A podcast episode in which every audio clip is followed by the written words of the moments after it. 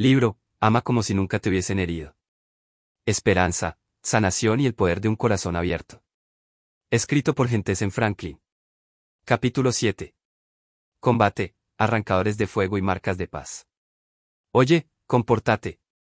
La voz de papá se elevó por el aire hasta donde mis dos hermanos y yo estábamos haciendo un alboroto. Parecía que siempre nos decía que dejáramos de perder el tiempo. Y, fiel a su personaje, siguió el orden recordándonos las consecuencias si eso decíamos. ¿Pero los niños serán niños? No puedo recordar exactamente cómo comenzó. Tal vez mis hermanos y yo comenzamos a luchar en la habitación, o simplemente continuamos el combate que nuestro padre había interrumpido. Sin embargo, comenzó, terminó con una explosión. Mostrando su fuerza, uno de mis hermanos mayores tomó mi pequeño cuerpo en sus brazos y me arrojó contra la pared. Choqué a través de la pared de yeso. Fue un poco divertido ver la huella de mi cuerpo en la pared. Los tres miramos boquiabiertos el agujero gigantesco, con los ojos muy abiertos. Papá, por supuesto, no pensó que fuera gracioso. Escuché a mi padre gritarnos que viniéramos a su habitación. Era el momento de calcular. Sabía que merecíamos ser castigados. Y planeé tomar la paliza como un campeón. Mi padre era un gran hombre que siempre mantuvo sus emociones bajo control. Nunca lo había visto perder la calma.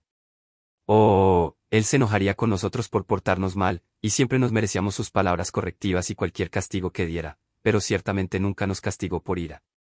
Admiré a papá por eso. Esta vez fue diferente. Mirando hacia atrás, me doy cuenta de que ahora probablemente lo habíamos empujado a su punto de quiebre, provocado por la culminación de las presiones de ser pastor, el peso financiero de cuidar a una familia numerosa y tratar de resolver las dificultades con ciertas personas en la iglesia. Papá alcanzó el cinturón mientras mis dos hermanos y yo nos alineábamos frente a él, tres culpables. Sabía que me había ganado lo que venía, pero papá parecía un poco más enojado de lo habitual. Déjenme ser claro, no nos hizo caer en el olvido ni gritó como un lunático ni nada cuando la correa de cuero cayó. Solo estaba enojado. Después de que los tres fuéramos castigados, mis hermanos y yo salimos de la habitación. Doloridos y avergonzados, nos juramos a nosotros mismos que nunca más volveríamos a luchar en la casa. Una hora después, mientras estábamos jugando, papá gritó, muchachos, por favor regresen a la habitación. Se me encogió el estómago.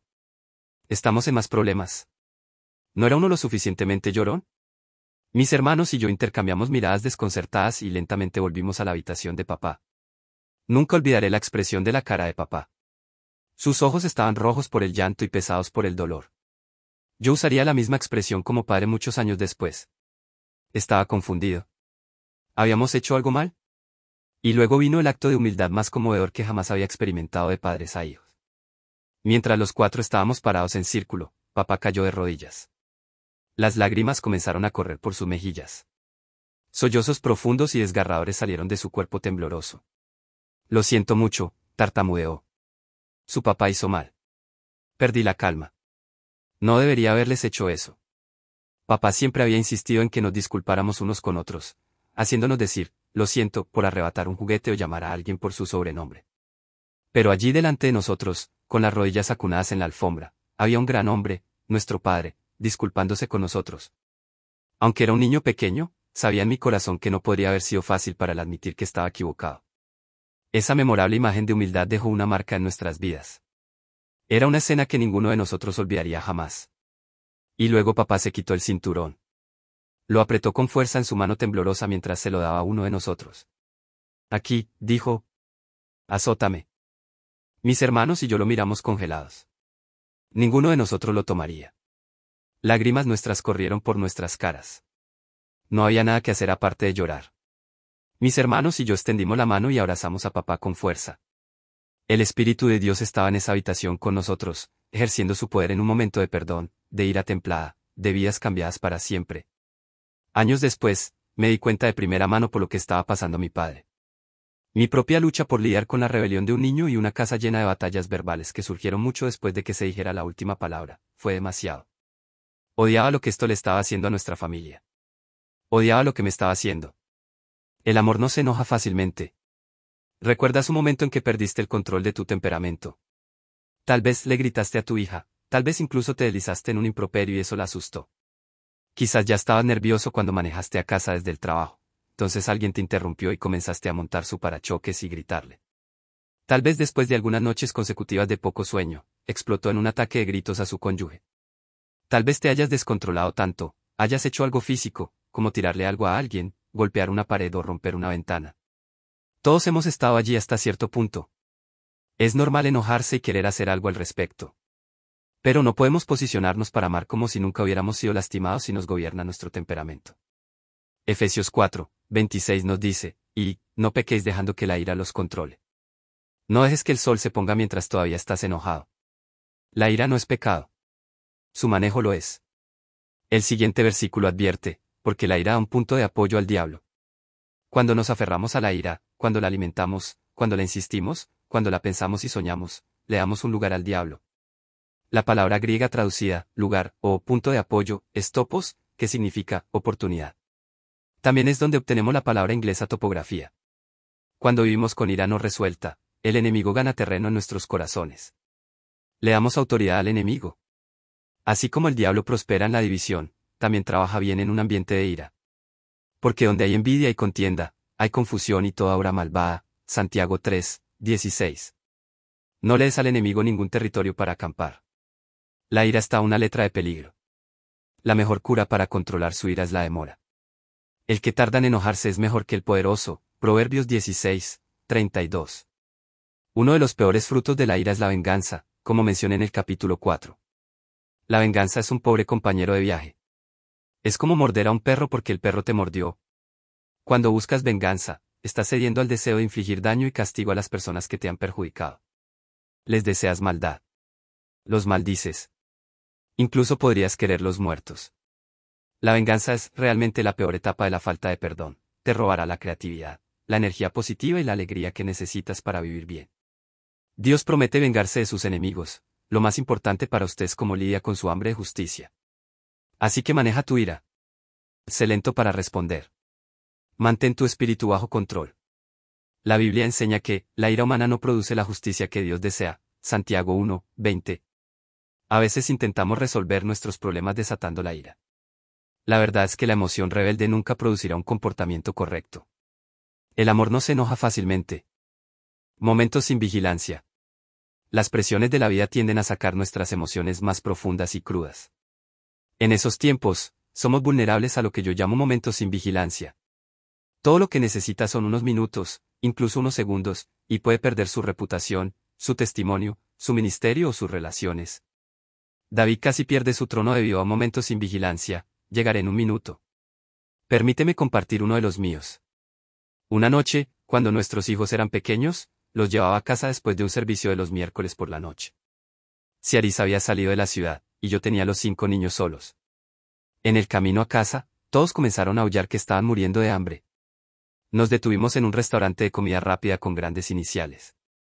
Después de que me detuve en el camino de entrada, pedí cinco comidas para niños con hamburguesa con queso, específica y firmemente, sin pedir cebollas ni encurtidos.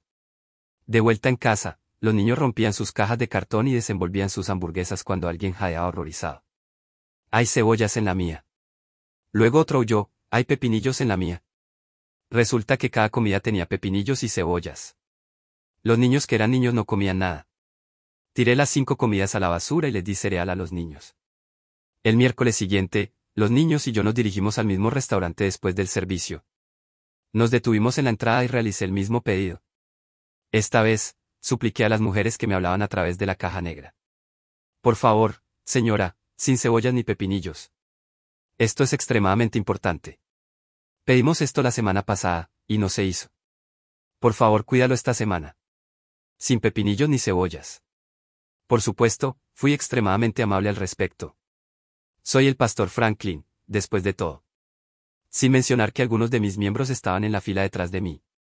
La mujer, cuya voz reconocí de la semana anterior, me aseguró que lo manejaría.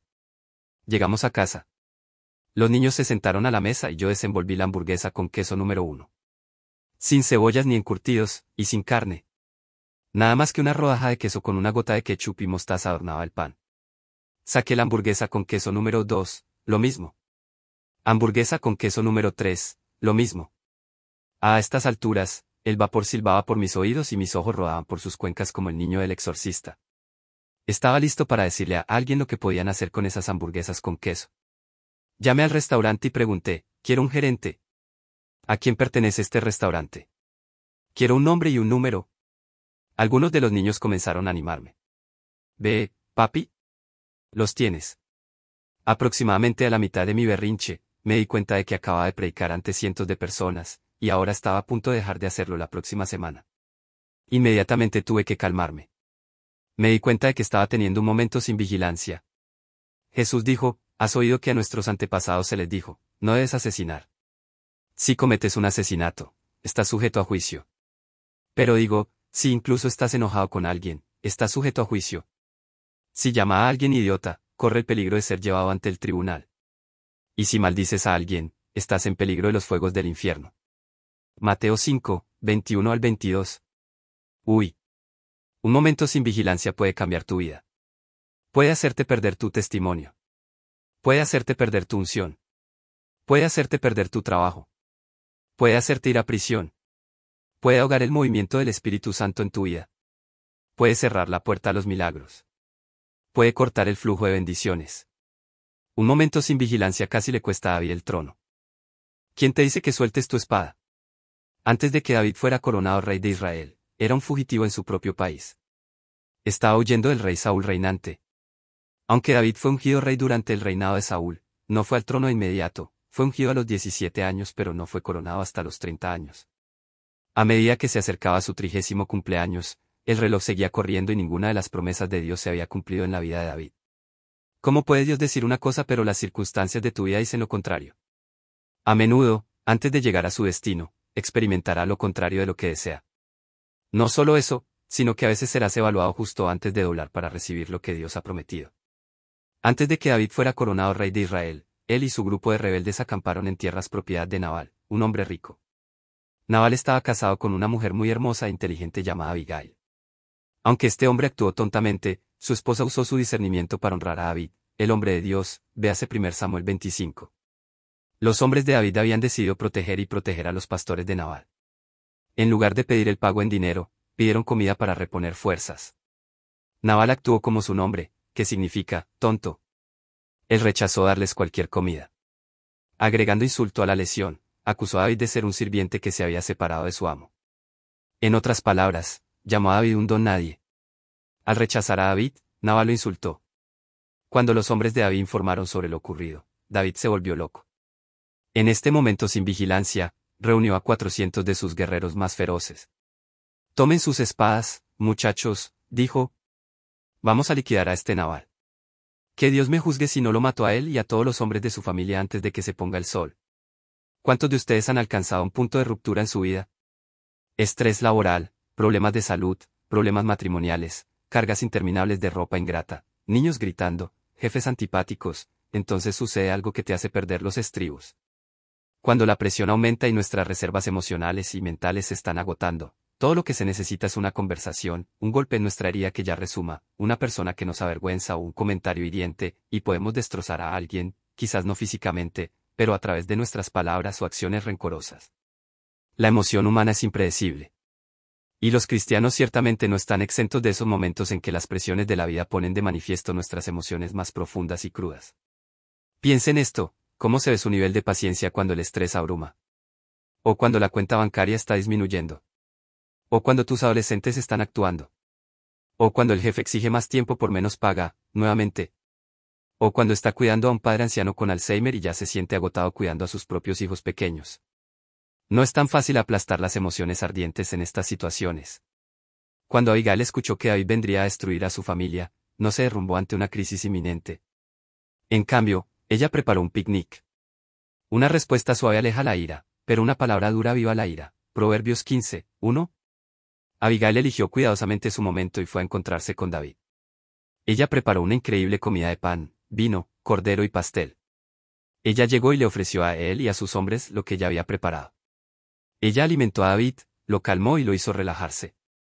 Dios puso a Abigail en la vida de David para evitar que hiciera algo que mataría su destino. Encuentro que Dios siempre pone una Abigail en nuestras vidas. Puede ser un amigo, un cónyuge, un pastor, la distracción de una llamada telefónica o incluso un hijo. Y este Abigail te revisará. Tal vez tienes una Abigail en tu vida. Si no, quiero presentarte a alguien que siempre estará ahí para ti, el Espíritu Santo. El Espíritu Santo quiere interceptar tus momentos sin vigilancia. Cualquiera que sea el desafío que tenga ante usted, sepa que es una distracción diseñada para que el enemigo lo desvíe de su destino. Si David hubiera ignorado la intercepción de Abigail, lo habría estropeado. Y no habría sido coronado rey de Israel. Sé consciente de tus momentos sin vigilancia. Nunca responda a las mordeduras de tobillo de un hombre menor. No sientas que tienes que bajar al mismo nivel. Dios tratará con personas como esta. Una cosa sorprendente de esta historia es que Nabal murió unas semanas después. David se casó con Abigail, y finalmente se convirtió en un gran rey. Al salvar el futuro de David, esta mujer se aseguró la suya. Dios dispuso el enemigo de David. Él quiere hacer lo mismo por ti. Entonces, cuando estalle la discusión, cuando alguien hierva tu sangre, cuando alguien a quien amas diga algo o haga algo que te corte al centro, deja que el Espíritu Santo intervenga. Deja que evite que hagas algo estúpido que te costará tu familia, tu sueño o tu destino. A veces tienes que cerrarlo. Hay momentos en que no podemos retirarnos físicamente de una situación, pero podemos soltar nuestras espadas de otra manera. Podemos callarnos la boca. Solíamos cantar una vieja canción de gospel en la iglesia sobre cómo el Señor pelearía nuestras batallas si lo dejáramos, y siempre tendríamos la victoria. No necesitas discutir con tu enemigo. Necesitas mantener la paz y dejar que el Señor pelee tu batalla. No necesitas regañar a las personas que chismearon sobre ti. Debes dejar que Dios les muestre el error de sus caminos. No necesita ladrar a sus hijos porque hicieron algo estúpido. Debes estar quieto y dejar que Dios trabaje en sus vidas. No es necesario que le arrojes una respuesta rápida a tu cónyuge después de que él o ella haya dicho algo hiriente. Puedes orar y decirte a ti mismo, cállate, hay una victoria en progreso en mi situación. Probablemente conozcas la historia de cómo el antiguo Israel conquistó la ciudad de Jericó. No fue el resultado de sus soldados bien armados o sus estrategias de batalla bien calculadas. Dios prometió la victoria a través de un medio inusual. Él ordenó a la gente que marche alrededor de la ciudad una vez durante seis días, seguido de siete veces en el séptimo día, durante el cual los sacerdotes tocarían sus cuernos y la gente gritaría. Lo interesante, y muchos pierden este detalle crucial, es que antes de que esto sucediera, Dios ordenó a la gente, no griten, ni siquiera hablen. Ni una sola palabra de ninguno de ustedes hasta que les diga que griten. Entonces griten, Josué 6, 10. En otras palabras, cállate hasta que te diga lo contrario. ¿Cuántas veces has abierto la boca y causado destrucción con las palabras que salieron volando? Tal vez maldijiste a alguien y, en el mismo momento en que salió la primera palabra, supiste que estaba mal. Tal vez gritaste comentarios hirientes que tensaron por mucho tiempo lo que una vez fue una gran amistad. Tal vez reprendiste a un ser querido sin ninguna medida de autocontrol, y eso marcó su sentido de identidad. La próxima vez que sientas la tentación de ir a ese lugar, cállate. Un milagro está en progreso. Me gusta lo que dijo Benjamin Franklin, recuerde no solo decir lo correcto en el lugar correcto, sino mucho más difícil aún, no decir lo incorrecto en el momento tentador. Sé un fabricante de paz. Jesús dijo, Dios bendice a los que trabajan por la paz, porque serán llamados hijos de Dios. Mateo 5, 9. Otra traducción dice, Bienaventurados los pacificadores. Me gusta el término fabricantes de paz. Llega un momento en que debes luchar por lo que crees. Llega el momento de luchar por sus derechos y, a veces, por su propia vida. Pero así como hay un tiempo para la guerra, también hay un tiempo para la paz. Ver Eclesiastes 3, 8. Algunos de nosotros somos luchadores naturales. Esto no siempre es algo malo, pero puede ser poco saludable. Lo admito, soy una de estas personas. Si realmente creo que estoy en lo cierto en algo, lucharé contigo hasta el infierno. Intenta robar mi bote y nos hundiremos a los dos antes de dejarte tenerlo. Pregúntese esto, cuando se encuentra en medio de una situación volátil, cómo cambia su presencia a las cosas. ¿Añades queroseno a las llamas rugientes o apagas el fuego? Estoy seguro de que conoces a alguien que tiene talento para agitar las cosas. Si asoma la cabeza en una conversación que está teniendo con un amigo, rápidamente arrojará sus dos centavos, subirá el volumen a toda potencia y elevará la conversación a un nivel de locura. Parece que donde quiera que vaya, aparecen problemas. Alternativamente, una persona que fabrica la paz desactivará las situaciones. Ella no avivará las llamas, apagará el fuego. Piensa en Abigail. Piensa en Jesús tenga en cuenta que la paz no es la ausencia de problemas. La paz no significa que le agrades a todos, o que nunca experimentará resistencia. La paz está de pie en medio de una tormenta cuando cae un rayo a unos centímetros de distancia, un trueno aplaude en su oído, sus ojos se ven borrosos por la lluvia fuerte, apenas puede pararse derecho, pero elige quedarse quieto y no entrar en pánico. Eliges confiar en Dios. Eliges estar en paz en medio de una tormenta. No dejes que la lucha te infecte. Sé un fabricante de paz. La paz interna afecta la atmósfera externa. Así que mantén la paz cuando tu cónyuge intente pelear. Mantenga la paz cuando su adolescente le diga algo malo. Mantén la paz cuando alguien chismorrea a tus espaldas. Mantén la paz cuando alguien en la iglesia difunda mentiras sobre ti. Estar en paz cuando otros no. Finalmente estoy en paz con el hecho de que no todos están en paz conmigo. No es que esté enojado con las personas o que las haya ofendido intencionalmente. Es solo que no a todos les gusta o están de acuerdo conmigo. Estoy bien con esto. Me esfuerzo por estar en paz con todos, pero el sentimiento no siempre es recíproco. No todos van a querer entrar en paz contigo. Pablo escribió, si es posible, tanto como depende de ti, vive en paz con todos los hombres. Romanos 12, 18. A veces simplemente no es posible. Hay momentos en que nuestras iniciativas de fabricantes de paz no siempre tienen éxito. Puede acercarse y disculparse con la prima que le ha guardado rencor durante años, pero puede negarse a dejarlo ir. Puede hablar palabras pacíficas con su cónyuge, pero su cónyuge puede negarse a devolver el favor y continuar librando una guerra con palabras divisivas. Puede intentar estar en paz con su compañero de trabajo, pero él puede negarse a darle la hora del día y elegir en cambio continuar cotilleando sobre usted. Tenga paz con el hecho de que no todos querrán estar en paz con usted. Cuando Jesús envió a sus discípulos a predicar y sanar a las personas, dio una instrucción interesante. Cada vez que entras en la casa de alguien, primero di, que la paz de Dios esté en esta casa. Si los que viven allí son pacíficos, la bendición permanecerá, si no lo son, la bendición volverá a ti. Lucas 10, 5 al 6. Jesús le estaba diciendo a su tripulación que aquellos que recibieran la paz que ofrecían experimentarían paz en sus hogares. Si se negaban, la paz ofrecida volvería en doble porción a los discípulos. Ser un fabricante de paz es ganar-ganar. La búsqueda de la paz. Si vas a tener paz, tienes que buscarla. Busca la paz. Sé intencional al respecto. Aquí hay algunos pasos prácticos para ayudarlo en el camino. Primero, domestica tu lengua. Una respuesta amable desvía la ira, pero las palabras duras hacen que los ánimos enciendan. Proverbios 15, 1. Si no tiene nada bueno que decir, no diga nada. Segundo, no te metas en la lucha. Cuando surge una disputa familiar o un desacuerdo en el trabajo, no elija lados. No agregues al conflicto. En cambio, ore sobre la situación y pronuncie victoria sobre ella. Tercero, mantén un control de la gente con la que pasas el rato. Cuando la mayoría de tus amigos están descontentos, negativos o críticos, es probable que termines como ellos. Cuarto, para. Isaías 26, 3 dice, mantendrás en perfecta paz a todos los que confían en ti, a todos aquellos pensamientos que están fijos en ti. En otras palabras, ve a Dios con la situación y detente. Permita que la paz de Cristo gobierne en su corazón. Fuiste creado para ser un fabricante de paz, ver Colosenses 3, 15.